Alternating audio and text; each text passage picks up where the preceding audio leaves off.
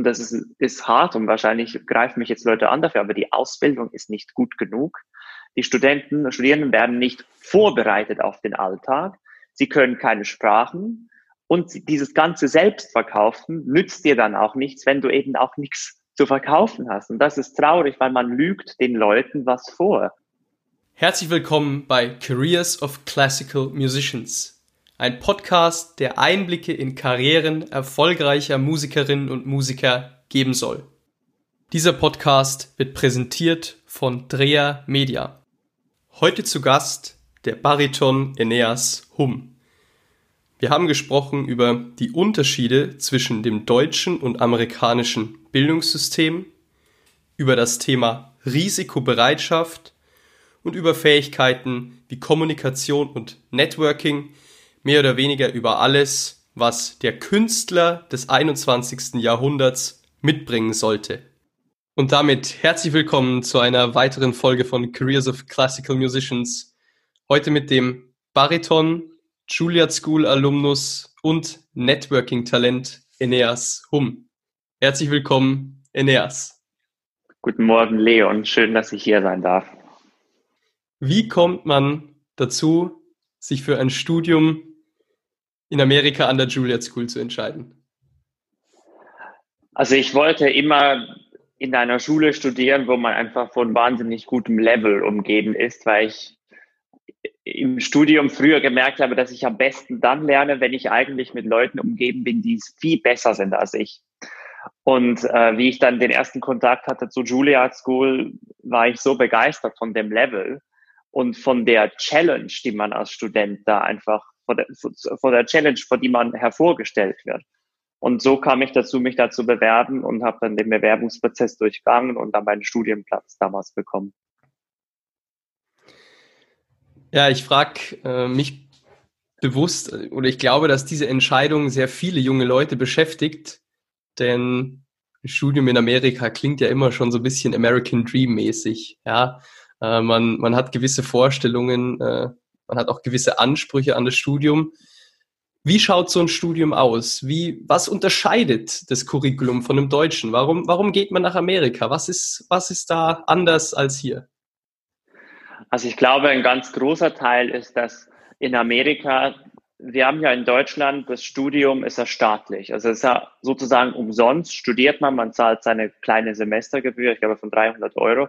In Amerika ist die Semestergebühr schnell mal 100.000 Dollar. Also ich habe zum Beispiel mein Studium kostete pro Jahr 45.000 Dollar plus Lebenskosten. Das heißt, man entscheidet sich schon wirklich für etwas. Also wenn man das macht, ist man sich sicher, man will damit seinen Lebensunterhalt verdienen. Das gibt keinen Plan B. Das ist schon mal ein Mindset, das die Amerikaner wirklich haben. Und zweitens, das Curriculum unterscheidet sich, dass das Studium in Amerika so aufgebaut ist, dass du ein Handwerk bekommst. Äh, ich habe das in meinem Interview gesagt, nothing shocks you anymore. Also du kannst nicht mehr geschockt werden am Studium, weil du hast so ein Drill erlebt. Ich habe ja nur zwei Jahre in Amerika studiert, aber du wirst so gedrillt auf, du hast Aussprache-Coachings, jede Woche bis zu 15 Stunden. Stell dir das mal vor, 15 Stunden Coachings über Französisch, Italienisch, Russisch, Englisch, alle möglichen Sprachen. Und du lernst dieses ganze Know-how als Musiker. Was gehört denn zu dem Künstler des 21. Jahrhunderts? Also was wird gefordert von dir in der Welt und was musst du mitbringen und was musst du einfach wie die Muttermilch bekommen haben in der Ausbildung, damit du dann dich selber ernähren kannst von dem Beruf, weil eben in Amerika, und jetzt komme ich zurück nach Deutschland, weil in Amerika ja nichts staatlich gefördert wird. Es ist ja alles privat, fast alles privat gefördert. Und deshalb müssen die Leute einen Plan haben, wie sie es schaffen, sich zu ernähren. Und das unterscheidet es vom deutschen Studium weil man hier sozusagen vom Staat getragen wird, weil wir diese wunderbare Einrichtung auch von Opernhäusern und, Kultureinrichtungen natürlich haben. In Amerika gibt es das alles nicht und deshalb ist das Studium so sehr aufgebaut auf, in zwei Jahren musst du bereit sein und dann musst du raus. Ganz interessanter Punkt, den du da ansprichst. Ich knüpfe an, an das erste Argument, Studiengebühren. Studiengebühren stellen in vielerlei Köpfen Hindernisse da und Studiengebühren werden oder je höher Studiengebühren sind, desto negativer wirken sie. Sehe ich ganz anders. Ja. Ähm, wenn man sich entscheidet, dass man in eine gewisse berufliche Richtung gehen möchte, investiert man ja mit einem Studium für, für den, für den, sage ich mal, nachfolgenden Erfolg. Ja? Und wenn man nicht bereit ist, zu investieren in seine Zukunft, ja, dann ist es vielleicht auch nicht der richtige Weg. Ja? Und äh, es ist natürlich sehr hart äh, und es schließt auch, schließt auch viele, viele Leute aus. Ich möchte nicht sagen, dass ich das amerikanische System ähm, da perfekt geeignet finde, aber ich finde ähm, die Herangehensweise doch sehr durchdacht, muss ich sagen, dass man auch bereit sein muss für die Dinge, die man in Zukunft umsetzen möchte, auch Hingabe zeigen muss und das auch in monetärer Weise. Ja. Und äh, ja. Ich glaube, da hast du total recht. Ich, ich finde auch, das ist ein total gefährliches System in Amerika. Diese Zweiklassengesellschaft wird noch größer dadurch, dieser, dieser Bruch aber bei mir war das so, ich habe den Brief bekommen, also das war damals eine E-Mail, man musste sich dann einloggen, da stand ja, we are pleased to announce that you are accepted to the Juilliard School uh, und hier ist die Rechnung. Und dann habe ich natürlich auch erst gedacht, ja, oh mein Gott, also das ist ja, wenn man sich überlegt, 45.000 plus Wohnung plus Essen, das ist also, das waren, also im Schnitt kannst du sagen, das sind 100.000 Dollar, die du einfach pro Jahr haben musst. Und dann habe ich dann äh, gedacht, ja, okay, jetzt haben ja offenbar so viele andere vor mir auch geschafft. Dann habe ich Fundraising gemacht und so habe ich gelernt, Geld zu sammeln. Ich habe äh, Stiftungen, da gibt es Stiftungsverzeichnis, das wissen ganz viele nicht, ein Verzeichnis, wo alle Stiftungen aufgelistet sind. Und dann habe ich eine Bewerbung gemacht und mit, mit CD, also mit einer Aufnahme von mir und Video, Empfehlungsschreiben von Dirigenten, Dirigentinnen geholt. Also ich habe da wirklich mich hingesetzt und gesagt, gut, ich, ich kriege jetzt diese 45.000 zusammen und sonst kann ich mein Studium nicht machen. Und ich weiß noch, ich kam in New York an und ich hatte groß finanzielle Sorgen. Also ich hatte das große Glück, dass meine Familie hat gesagt, gut, wir können dir den Lebensunterhalt zahlen, weil das ist auch noch dein Erststudium. Ja. Aber diese 45.000, das kannst du nicht erwarten. Und ich habe gesagt, gut, wenn ich es nicht schaffe, dann breche ich das Studium ab. Aber immerhin habe ich es probiert. Und ich weiß noch, ich glaube so im Oktober, November kam dann die letzte Zusage, ja, nochmal 15.000 von der, von der Stiftung und ich hatte die 45.000 gesammelt.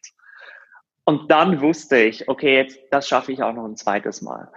Und ähm, da, da muss ich dann sagen, das ist etwas, was man, glaube ich, für später ja auch als Mu Musiker einfach wissen muss. Man, man möchte vielleicht mal ein Projekt machen, was nicht jetzt von einem Theater oder staatlichen Förderer hier unterstützt wird. Und da muss man sagen, gut, wie spreche ich Leute an, dass die mir Geld geben für mein Projekt, weil das wiederum gibt dir ja auch wieder Geld für dich. Also das hilft dir dann zu überleben später im Alltag.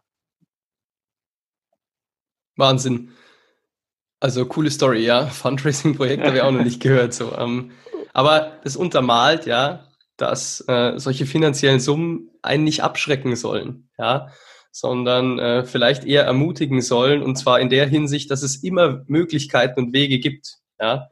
Und ja. äh, es gibt wunderbare Studien, Kreditsysteme auch und so weiter und so fort. Also wer sich bewusst ist, dass er in eine gewisse Richtung gehen möchte, der muss, glaube ich, auch Risiken eingehen und dazu gehören auch Absolut. monetäre Risiken. Ja. ja.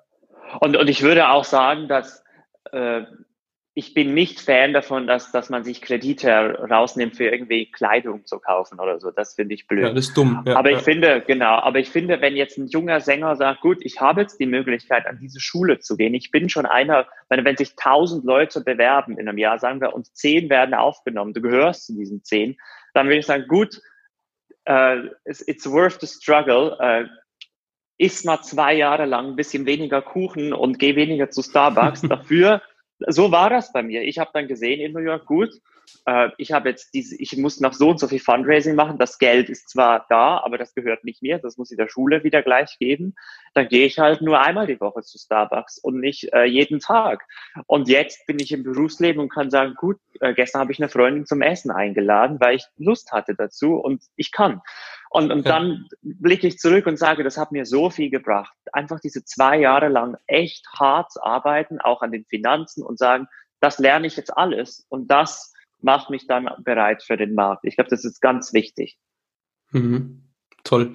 Lass uns mal auf den zweiten Punkt eingehen, den du vorhin äh, genannt hattest, und zwar, dass das amerikanische System dich fundamentaler ausbildet. Also den Eindruck habe ich auch, dadurch, mhm. dass eben alles sozusagen Geld kostet und, und äh, nicht wenig, wird man auch darauf ausgebildet, dass man später von dem, was man da lernt, auch gut leben kann, gut existieren kann. Ja, und das finde ich zum Beispiel unterscheidet das amerikanische System wesentlich vom deutschen. Ja, im deutschen System ist es so, man unterhält sich oft mit Musikern und, und da ist das Thema Karriere machen. Ähm, wie, wie finanziere ich mich danach eigentlich? Wie existiere ich von dem, was ich da lerne? Eigentlich fundamental. Darauf wird überhaupt nicht eingegangen. Das ist überhaupt nicht in den Köpfen. Ja, und das, glaube ich, ist in Amerika anders. Korrigiere mich bitte. Da hast du total recht. Ich glaube, weil in Amerika, wie ich auch schon gesagt habe, dieser, ähm, dieser Drang da ist, du, du musst es schaffen. Sonst gibt es gibt keinen Plan B in Amerika. Äh, und in Europa ist, glaube ich, an den Musikhochschulen, äh, ich kann jetzt nur von Deutschland sprechen, in der Schweiz habe ich nie studiert, aber in, in Deutschland, ähm, die Leute werden einfach gelassen du kannst so viele Urlaubssemester machen, wie du willst. Da, da würde ich sagen, also mein Mann ist zum Beispiel Rechtsanwalt. Äh, also wenn du ein Rechtsanwalt sein willst, der auch was zu sagen hat, dann machst du kein Urlaubssemester. Du machst vielleicht ein Austauschjahr, um noch eine Sprache zu lernen. Aber du dann ist erpicht darauf, äh, etwas zu werden, was zu machen aus sich. Und ich glaube, das ist in den deutschen Systemen von den Musikhochschulen vermisse ich sehr, wenn ich sehe dieser äh, bisschen Drill, es braucht bisschen mehr Drill im ja, positiven ja. Sinne, dass man sagt den Leuten, ihr müsst jetzt in diesen sechs Jahren wirklich alles lernen. Das ist nicht der Studenten ihre Schuld. Ich glaube, das ist das System, das hier ein bisschen falsch läuft. Dass es ein bisschen zu sehr hobbymäßig ist. Man sagt den Leuten, ach ja, wenn es dann äh, mit Singen nicht klappt, dann studierst du halt noch, äh, ich weiß nicht, machst du halt noch was anderes. Und das ist eigentlich schade, weil wir produzieren dann in Deutschland, ich, ich kann jetzt keine Zahlen nennen, aber sagen wir mal, es gibt 1000 Absolventinnen und Absolventen von einem Gesangsmaster pro Jahr. Also wie viele bleiben danach in dem Beruf? Und ich schätze mal nicht sehr viele, weil es A, die Ausbildung nicht, und das ist, ist hart und wahrscheinlich greifen mich jetzt Leute an dafür, aber die Ausbildung ist nicht gut genug. Die Studenten, Studierenden werden nicht vorbereitet auf den Alltag sie können keine Sprachen und dieses ganze Selbstverkaufen nützt dir dann auch nichts, wenn du eben auch nichts zu verkaufen hast. Und das ist traurig, weil man lügt den Leuten was vor. Man sagt den Leuten, ja, ja, noch ein bisschen, noch, noch ein Jahr studieren und noch ein Jahr. Und irgendwann sind die 35 und gehen dann, bewerben sich an ein Opernstudio und sagt die Operndirektion, also da sind sie zehn Jahre zu alt, tut uns leid. Und das ist, das ist eine Traurigkeit. Das ist, äh, sollte eigentlich nicht vorkommen sollte und darf nicht vorkommen, vor allen Dingen nicht, wenn man den ja, höchsten akademischen Grad irgendwo anstrebt, ja, und, äh, und davon und davon nicht mal existieren kann. Ja, also die ja. Zahlen sind ernüchtert. Äh, wir haben telefoniert, Eneas, da ist eine Zahl gefallen. Ich glaube, es waren 15.000 Euro. Wenn ein Sänger 15.000 Euro oder ein Musiker, ein Hochschulabsolvent 15.000 Euro im Jahr umsetzt, gehört er ja. zu den, wie viel erfolgreich, also zu den zu denen, die, sozusagen davon überleben können. Und, und also, ich frage da bin ich ernüchternd, oder? Das ist doch Wahnsinn. Also, ja, das muss man ja. auf der Zunge zergehen lassen mit dem höchsten akademischen Grad. Und das ist wirklich überhaupt nicht der, das ist ein fundamentales Problem im System, weil in anderen ja. Märkten findet man das eigentlich nirgendwo. Ja, wenn man ja. BWL studiert, Jura, Mathematik, was auch immer mir jetzt noch einfallen mag, solche, sag ich mal, exzessiven Probleme die gibt's in anderen, ja. in anderen Feldern nicht, ja. Und, und ich meine, das sind ja alles Leute, die studiert haben. Und mir tut das, also ich finde das fast schon verbrecherisch, dass man eben an den Musikhochschulen das ausbildet, was nicht überlebensfähig ist. Und dann kommt eine Krise wie die Corona-Krise, die uns jetzt, ich denke mal, anderthalb Jahre sicher noch beschäftigt. Also diese, bis es einen Impfstoff gibt, wird die Veranstaltungsbranche einfach leiden. Das ist eine Tatsache. Und der Staat sieht jetzt eigentlich die Rechnung für das, was vorher passiert ist. Also ich frage mich, warum werden, ich, ich habe in Bremen studiert an der Musikhochschule mein, mhm. in meinem Bachelor. Das ist eine kleine Hochschule. Ich schätze mal, das sind pro Jahr in einem Jahrgang vielleicht, ich weiß nicht, 20 Leute. warum hat eine kleine Hochschule wie Bremen, also wo gehen diese 20 Absolventinnen und Absolventen hin? Jetzt sage ich mal, ich ging, war, ein paar vorsingen und äh, da sieht man dann immer so sicher 20 Baritöne für eine Stelle. Diese 20 kommen nicht aus Bremen, die kommen aus ganz Deutschland. Also die haben auch schon einen Weg hinter sich. Und wo bleiben die anderen? Mit, von was leben die? Äh, das ist echt ein, ein, eine Traurigkeit. Ich, ich fürchte mal, dass das irgendwann äh, wird das einfach verschossen sein. Irgendwann wird der Staat sagen, wir können das gar nicht mehr zahlen, diese Ausbildung, weil die Leute am Ende von uns wieder abhängig sind. Ja, dann lass uns dieses Problem jetzt lösen. was kann man, was kann man, wenn man es mal herunterbricht, ähm, tun, dass man mit dem musikalischen Handwerk, das man erlernt, ähm, erfolgreich wird? Ja, was kann man tun? Und zwar Ebene 1, was muss man deiner Meinung nach charakterlich mitbringen? Also erstens mal muss das Talent und, und, und der Wille da sein, wirklich intensiv zu arbeiten. Und damit, ich glaube nicht, also das hast du auch mal gesagt, Glückdefinierung ist bei jedem privat und das soll auch so sein. Wenn jemand glücklich ist, nur im, im Saarland aufzutreten, dann, dann ist das sein Glück und dann ist das auch total richtig. Was man mitbringen muss, ist aber der Wille, dass man jedes Mal eigentlich besser wird. Ich glaube, als, als Künstler oder als auftretender Künstler, Sänger, Sängerin, schuldet man es der, des, dem Publikum, dass man jedes Mal besser ist oder jedes Mal es besser machen möchte. Das muss man mitbringen. Wenn man nur so ein bisschen Larifari das macht, ich glaube, dann wird man nicht wirklich glücklich. So habe ich das erfahren. Also ich kann nur sagen, wenn ich mal einen Tag habe, wo ich denke, ah ja, heute ist mir das egal, dann macht es auch keinen Spaß. Weil wir machen ja was Großartiges. Ich meine, wir werden bezahlt, um zu singen. Ich meine, denk mal drüber nach. Ja, wir gehen nicht ins Büro. Das, das macht andere Leute glücklich. Wir dürfen auf die Bühne und in einem Kostüm tanzen, singen, lustig, ne? Oder, oder ernsthaft sein. Und wir werden dafür noch bezahlt. So.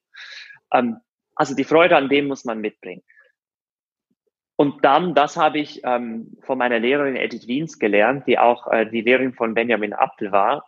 Äh, und das hat er auch schon so ein bisschen gesagt, dass man die Arbeit im Überraum einfach schätzen und lieben muss. Ähm, sie hat mir mal gesagt, ich liebte das Üben. Und im Studium dachte ich, oh, also wie?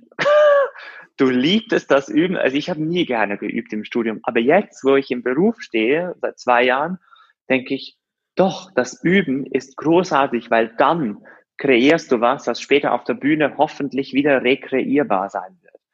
Und wenn man das als junger Musiker nicht liebt, glaube ich, wird es sehr schwierig, weil man sehr viel Zeit mit Üben verbringen muss. Und nur wenn man das richtig gemacht hat, kann man am Ende ein Produkt oder etwas, eine Marke verkaufen auf der Bühne.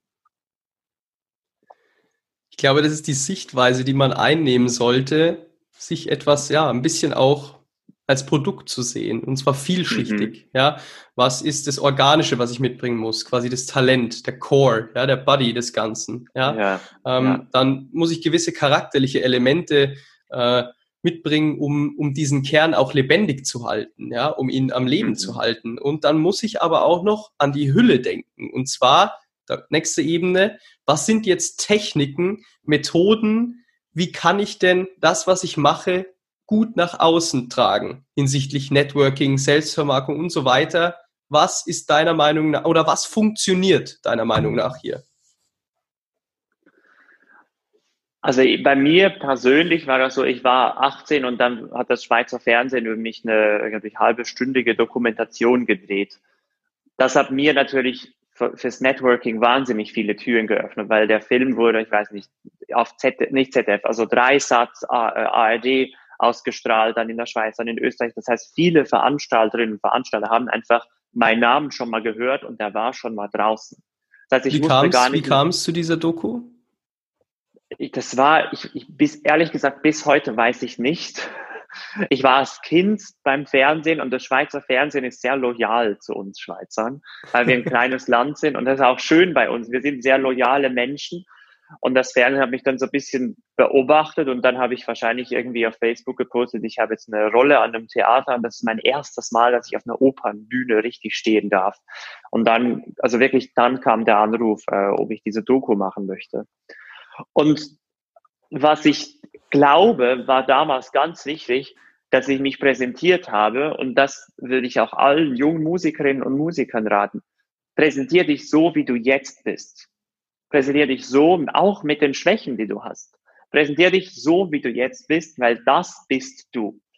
Die Leute, die, die von sich Videos hochladen mit 18, die singen Tosca oder weiß ich was. Erstens sind sie das nicht. Und zweitens können sie dann nur scheitern, weil sie sind noch keine Tosca. Sie haben noch gar nicht die Erfahrung. Und ich habe damals einfach Lieder gesungen. Ich habe Schumann, Schubert, Brahms.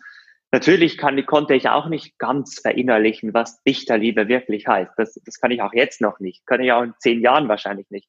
Aber ich kann probieren, mich reinzudenken. Und ich kann äh, probieren, ah, was, was heißt das? Was heißt, ich habe mein Herz verloren oder Herz zerbrochen? So. Aber als Jugendlicher ist es ganz wichtig, dass du sagst, gut, hier bin ich, ich bin jung, ich bin Sänger und ich möchte auf die Bühne und engagiert mich. So. Ja. Ich glaube auch, dass ähm, bei diesem Punkt auch immer so ein bisschen diese Eitelkeit der Klassik mitschwingt. Ja, darf man sich jetzt an dieses Werk schon ranwagen und so weiter und so fort. Man muss schon aufpassen, was man nach außen trägt. Ja, ähm, aber ich glaube, man muss sich auch ausprobieren. Ja, und äh, ausprobieren geht nun mal nur, wenn man auch Dinge wagt, die vielleicht bisschen außerhalb des komfortablen Bereichs liegen, angeht. Ja. Und ja. Ähm, genau. Aber lass uns noch vielleicht genauer darauf eingehen. Was sind wirklich Dinge, die du damals gemacht hattest, um dich und deine Kompetenz nach außen hin zu tragen. Ja, dann kam diese Doku, aber mit dieser Doku hat sich ja dann nicht alles sozusagen ergeben. Ja, wie ging es dann weiter? Worauf achtest du, wenn du äh, mit Veranstaltern in Gespräche gehst? Wie gehst du diese Sachen an? Was sind so deine deine Schritte im Kopf, die du da durchläufst? Also zu dem, was du gerade gesagt hast, wie, wie gehe ich mit Veranstaltern um? Also jetzt mhm. bin ich im, im Generalmanagement bei meiner Agentur, das heißt, ich muss nicht mehr so viel diese Arbeit machen, aber früher und das habe ich auch in New York gelernt, wenn du mit Veranstaltern im Kontakt bist, mach dir Gedanken, was mögen die? Schau, was haben die Leute vor dir da gesungen? Was für ein Streichquartett ist da aufgetreten? Was für ein, welche Komponisten wurden da gezeigt? Das heißt, dann lernst du den Geschmack des Veranstalters kennen. Das heißt, bevor du mit ihm sprichst oder mit ihr, äh, mach dich schlau, was da schon passiert ist. Das heißt, wenn du jetzt an ein, sage ich mal, ähm, Zürcher Juni-Festspiele und wenn du siehst, die haben die letzten zehn Jahre nur Wiener Klassik gemacht und du bewirbst dich jetzt da mit einem Wolfgang Riem-Programm, würde ich sagen, ist die Chance ziemlich groß, dass die sagen, danke für Ihre Bewerbung, aber leider mögen wir die Wiener Klassik und senden Ihnen die besten Grüße. Auf Wiedersehen. Also das heißt, da sparst du dir schon mal wahnsinnig viel Arbeit und Papierkram, wenn du einfach mal schon mal ein bisschen forschst. Ähm, und ich habe tatsächlich äh, einfach wahnsinnig viele Veranstalter angeschrieben damals, Kantoren, gesagt, kann ich Ihnen bitte vorsingen? Ich habe äh, damals habe ich äh, gelernt von Bach, mache dich mein Herz rein aus der Matthäus-Passion. Ich glaube, ich habe das etwa 15 Kantoren vorgesungen, äh, einfach um zu sagen, hier bin ich, bitte darf ich äh, den Weihnachtsgottesdienst singen, darf ich die Ostermesse? Und dann hat jemand gesagt, gut, ja, ich nehme dich für das. Dann hat der wieder mich empfohlen bei dem. Und man muss einfach Mut haben, sich zu präsentieren. Und dazu gehört, dazu gehören so einfache Sachen wie zum Beispiel, wenn du eine E-Mail schreibst. Schau nochmal drüber, ob du auch Rechtschreibung gut gemacht hast. Wenn du jemanden ansprichst, schau, sagen wir mal, die Person hat einen Doktortitel. Dann benutzt den Doktortitel. Gib der Person die Ehre. Du sagst, bitte, Sie sind jetzt höher als ich ich bin jung, ich bin Sänger, ich, ich würde sehr gerne Ihnen vorsingen. Dür dürfte ich Ihnen vorsingen, Herr Doktor, so und so. Das heißt, mach dich schlau, das hat nichts mit Schleimen zu tun. Das hat ein, das ist, das ist ein Geschäft. Also wenn äh, ein Rechtsanwalt einen Brief an einen äh, Botschafter schreiben muss, dann schreibt er auch nicht Hi Max, sondern schreibt er auch sehr geehrter Herr Botschafter der Bundesrepublik Deutschland. So, ähm, ich glaube, das ist ganz wichtig und das hat auch einmal die, äh, ich glaube, das war die Casting-Direktorin der Metropolitan Opera zu uns gesagt in der Vorlesung in New York gesagt, sie bekommen pro Tag etwa 50 E-Mails von Sängerinnen und Sängern, Initiativbewerbungen. Davon sind die Hälfte ohne Anrede, sondern to whom it may concern.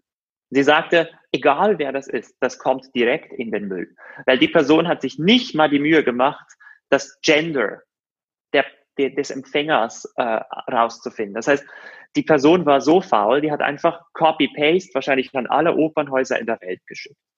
Und ich glaube, das ist etwas, was einfach nicht funktioniert. Man muss individuell sein, man muss den Leuten die Ehre geben, zu sagen, sehr geehrter Herr oder sehr geehrte Frau, bitte engagieren Sie mich. Und dann hast du schon mal zehn äh, Prozent der Arbeit geleistet. Was uns zum Thema Networking führt. Worauf würdest du sagen, also Networking finde ich ein unfassbar spannendes Thema, denn wie Benjamin Appel bereits gesagt hat, ist es immer so ein schmaler Grad zwischen zu pushy und zu zurückhaltend. Äh, wie findest du im Networking A den richtigen Grad und B, wie gehst du das Ganze an? Hm, das ist eine ganz gute Frage. Da lerne ich auch selber dazu. Also dieses ganze Ding Social Media, das ist ja, ich, ich würde fast sagen, wir sind eigentlich so die erste Generation Musiker und Musikerinnen, die damit umgehen müssen.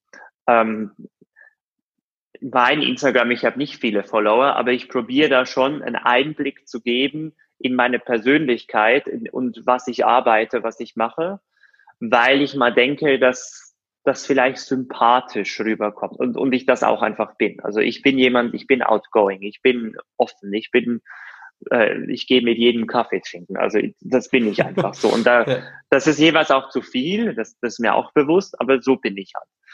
Ähm, wie gehe ich mit Networking um? Ich habe das mal, ich weiß gar nicht mehr wo, gesehen. Irgendein Musiker hat einfach Visitenkarten gesammelt. Und ich fand das wahnsinnig dumm. Ich habe darüber gelacht. Und äh, dann habe ich in Taiwan gesungen und in Taiwan ist ja die Kultur, dass jeder gibt dir deine Visitenkarte. Also egal wer, es gibt dir eine Visitenkarte, gibt es eine zurück. Das heißt, ich habe jetzt auch kürzlich bei meinem Umzug so einen Stapel äh, Visitenkarten gefunden. Ich habe hier mal durchgeschaut. Da waren Politiker, da waren Banker, da waren äh, Wirtschaftsleute.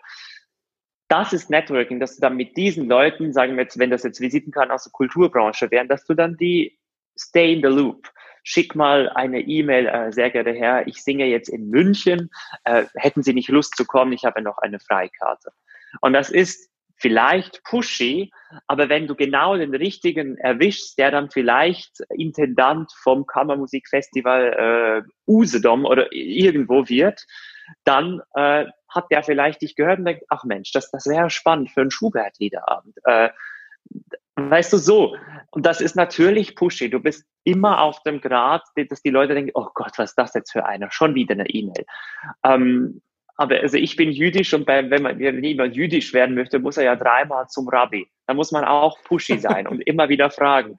Und ich glaube, man muss einfach den Mut haben. Und man muss auch den Mut haben, dass man vor einer verschlossenen Tür ankommt. Und das ist dann halt so. Zu dem Punkt vielleicht, diejenigen, die dann Nein sagen, da hätte sich ja perspektivisch eh nichts ergeben. Ja, also das sind so ein bisschen die, die leeren Neins vielleicht, äh, die Neins ohne Folgen. Ja? Ähm, ja. Es gibt natürlich immer Folgen im Sinne von Ruf und man spricht und so weiter und so fort. Ich glaube, summa summarum hat der Out, hat die outgoing Person summa summarum gerechnet immer mehr Erfolg.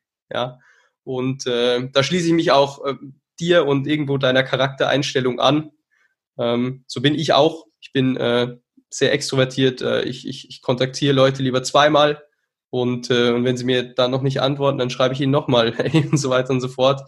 Weil ja. Ähm, ja, nur wer wagt, der gewinnt auch irgendwo. Ja, und ähm, okay, so viel zum Grad. Aber was machst du jetzt genau, wenn du neue Netzwerke erschließen möchtest? Gehst du da strategisch vor oder bist du einfach durch deine, durch dein Naturell schon so, dass du mit vielen Leuten in Kontakt kommst? Wie pflegst du dann das Ganze? Nimm uns mal da einfach in deine, in deine Techniken rein.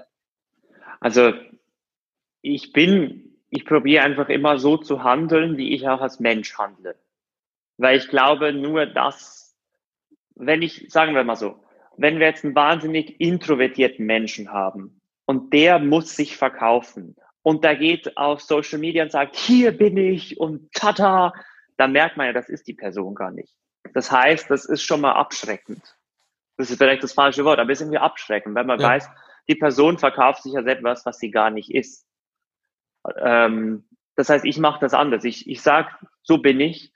Äh, zum Beispiel, äh, wenn ich in Berlin bin und, und ich möchte gerne jemanden treffen und mit dem Projekt vorschlagen, dann frage ich die Person, hören, hören Sie mal, ich bin in Berlin, können wir uns auf einen Kaffee treffen? Natürlich zahlt man dann auch den Kaffee. Das ist auch, hat äh, auch äh, jemand von der Met uns gesagt, aus der Direktion hat gesagt, listen, you can always afford to buy someone a coffee. It's one dollar. Du kannst dir immer das leisten, jemanden auf einen Kaffee einzuladen. Und das ist eine kleine Geste, aber es ist eine Geste von Respekt. Du sagst, danke, dass du dir zehn Minuten Zeit nimmst, um mein Projekt anzuhören. Also so gehe ich vor. Und das hat auch es gibt viele Leute, die dann sagen, ja, der Aeneas, Hum, der Schleim. Nein, das hat nichts mit Schleim zu tun, das hat damit zu tun, du hast ein Projekt, du bist überzeugt, du musst überzeugt sein, dass dieses Projekt jetzt gebraucht wird. Das ist wie wenn Tesla einen neuen Wagen, wie wenn die einen neuen Wagen rausbringen oder Leute zu, zur International Space Station fliegen lassen. Dann ist der Typ doch überzeugt, dass das dass das erstens klappen wird und auch, dass es für unsere Wissenschaft wahnsinnig wichtig ist. Ne? Ähm, das heißt, so musst du als Musiker vorgehen. Du kannst nicht einfach denken, ja, ich habe jetzt mal so einen äh, Schubert-Liederabend zusammengestellt und der ist echt cool. Und dann wirst du, natürlich, wenn das dich glücklich macht in deinem Wohnzimmer, dass du singst, dann mach das. Aber ich hatte den Eindruck, und, und das machen ja tausend andere Leute auch so, dass man offensiv sein muss. Man muss sagen, listen guys, let's do it. Äh, das braucht Mut, das braucht Energie. Ähm, und man muss sozusagen auch immer erreichbar sein. Ja, das, das ist anstrengend. Aber ich würde sagen, das sollen sich die jungen Musikerinnen und Musiker echt zu Herzen nehmen. Habt Mut, Leute anzusprechen. Und wir schließen einen wunderbaren Bogen zum Anfang, denn da ging es auch darum, Mut zu haben und Risiken einzugehen, mit dem Grund, völlig hinter dem zu stehen, was man macht. Lieber Eneas, vielen, vielen Dank für dieses wirklich inhaltlich prägnante Gespräch. Es hat großen Spaß gemacht. Danke. Danke, Leon, und alles, alles Gute auf deinem weiteren Wege und für deinen Podcast und danke für deine Zeit. Vielen Dank.